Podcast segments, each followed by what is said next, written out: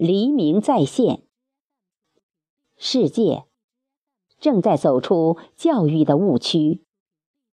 作者：三木炳峰，诵读：贝西。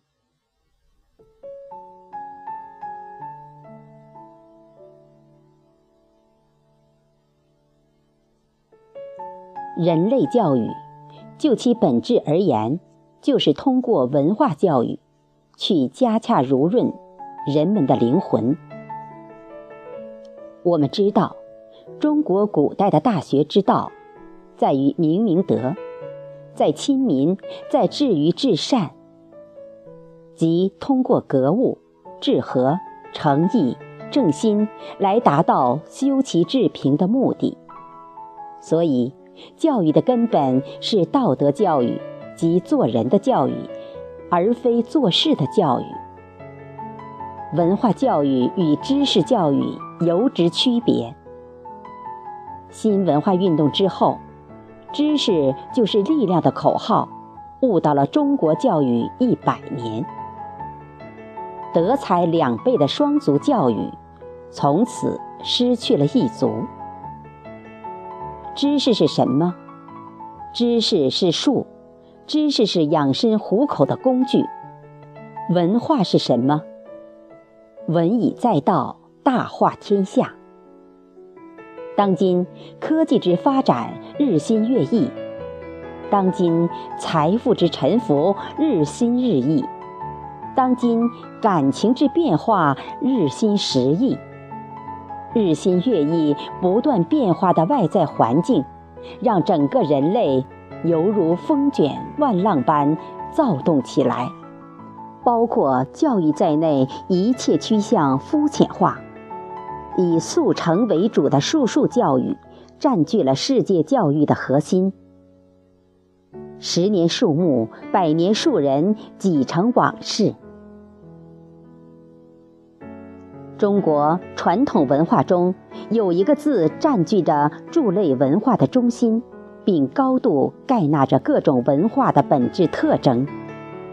这个字就是“道”，道与德联袂就是道德；道与义联袂就是道义；道与理联袂就是道理。而在近百年道与魔术相斗之中，则是魔高一尺，道高一丈。然后。魔又高出一尺，道与魔之争，就是当今道与术之争。虽说魔术再高，也受大道法则控制。然而，在历史的某个时期，不排除魔术暂且占据上风的可能。如今，世界就处于魔战鳌头的阶段，而道。自古是作为修行目的的存在的。昔日，成为王公大臣、文武志士及修仙做佛者共同的追求目标。佛家有佛道，儒家有中庸之道，道家则干脆以道摄教。其他诸如在政治上有道不天下之王。当然也有失道无道之君。其后，在商言商道，在军言兵道，在义有义道，在医有医道，在世言人伦之道，在天言自然之道。道就这样无处不在的行走着。道。是什么？道是宇宙万物的本质及其规律。自古以来，中国传统的圣贤教育都以修道、闻道，甚至得道、行道为其先。是故，著名杂文《劝学篇》对师之定位是：师者，所以传道授业解惑也。孔子昔日感慨。朝闻道，夕死可矣。道之重要性由此观之。而一切术数，包括人在内的一切事物，仅不过是大道运行中的一粒尘埃而已。道在何处？大到天地宇宙，小到微尘量子，一切事物的变化发展，无不依道而行。古之有言：“文以载道，大化天下。”大道之理，其实已被先贤诸子蕴藏于文化之中。所以，中国的传统文化教育，实际就是道学教育。不管古代何种文化，包括政治、医学、军事、宗教、艺术等，只要一门深入，专心致之，持之以恒，皆可入道。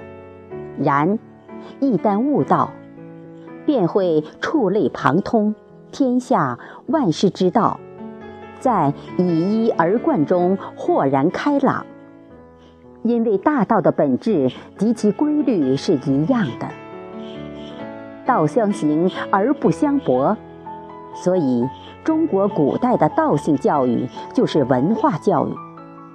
我们相对于崇洋媚外的新文化运动而称之为旧文化教育。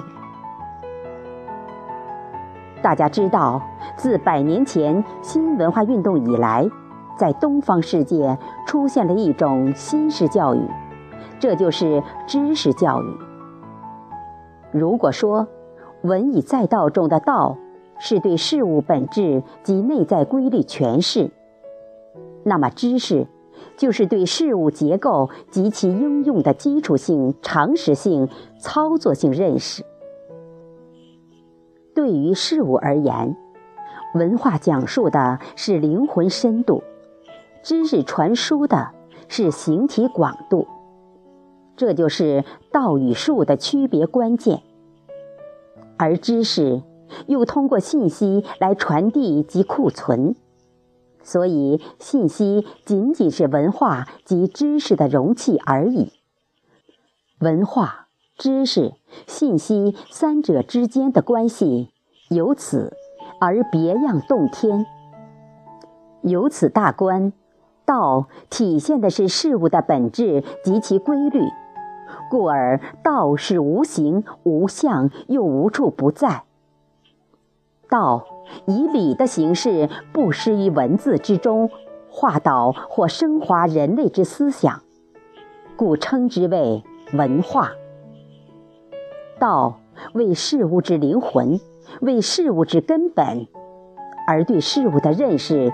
及其应用就是知识，在中国古代称之为术数，术为事物之枝叶，故知识所言为事物之形体、结构及枝叶。